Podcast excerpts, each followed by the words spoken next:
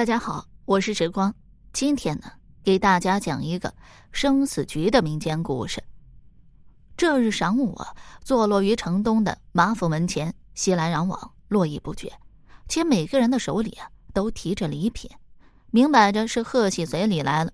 可叫人纳闷的是，既是贺喜啊，该高兴才对，可放眼瞧去，一个个皱着眉，板着脸，甚至还叹着气，没有一丝笑模样。众来客的反常举止引起了两个年轻男子的注意。这两个男子呢，是一主一仆。主人约莫有二十五六岁，身材颀长，气宇不凡。仆人虽然矮了一头啊，但生的粗壮结实，大眼一瞅啊，便知道是个五把式。五把式做事呢，简单直接，不绕圈子，探手一抓，就将一个送完礼正嘟嘟囔囔往回走的乡民扯到了主人跟前。老哥，我家有活要问你。小五不得无礼。年轻男子喝住仆从，冲乡民行了个拱手礼。看这户人家朱门高墙，深宅大院，不知道住的是哪位人物啊？哈，你真不知还是假不知？你们是外乡人吧？乡民撇撇嘴，从鼻孔里窜出一股子冷气来。马黄。呃，蚂蟥，呃，叮肉吸血的蚂蟥嘛。呃，世上还有人叫这名字。仆从插话道。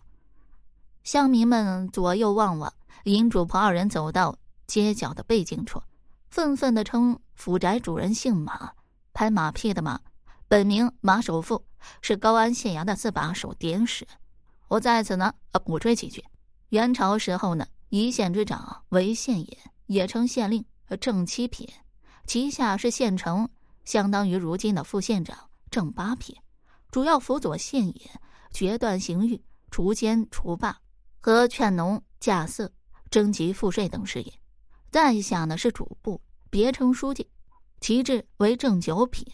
县尹、县城和主簿等三者均属朝廷命官，由吏部筛选，皇帝签批任命。至于典史，虽也为县尹的左杂官。但未入流，不在之际，协管缉匪、捕盗、维护治安等事务。在高安，别看马首富官小不入流，可脾气大、胃口大、贪得无厌，逮住苍蝇都恨不得扯下一条腿来炸着吃。见了兽医啊，都想抢几件存着。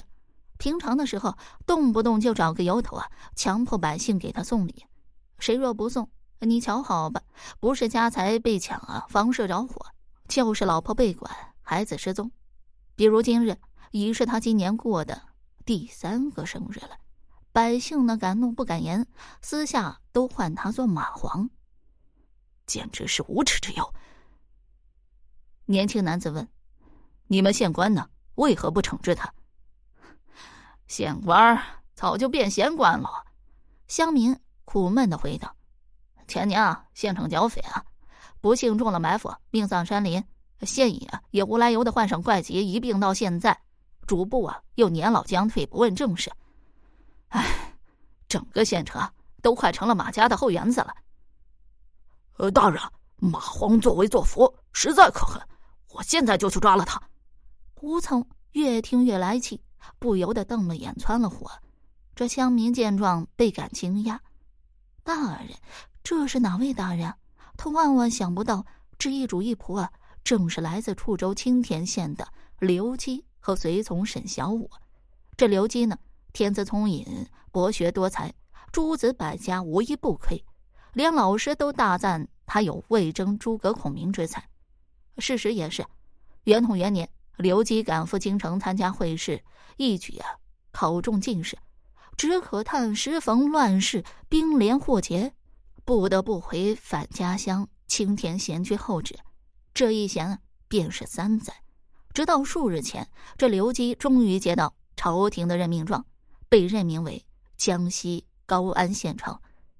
一知道主仆的身份，这乡民当即双膝一屈，跪了下去：“大人饶命！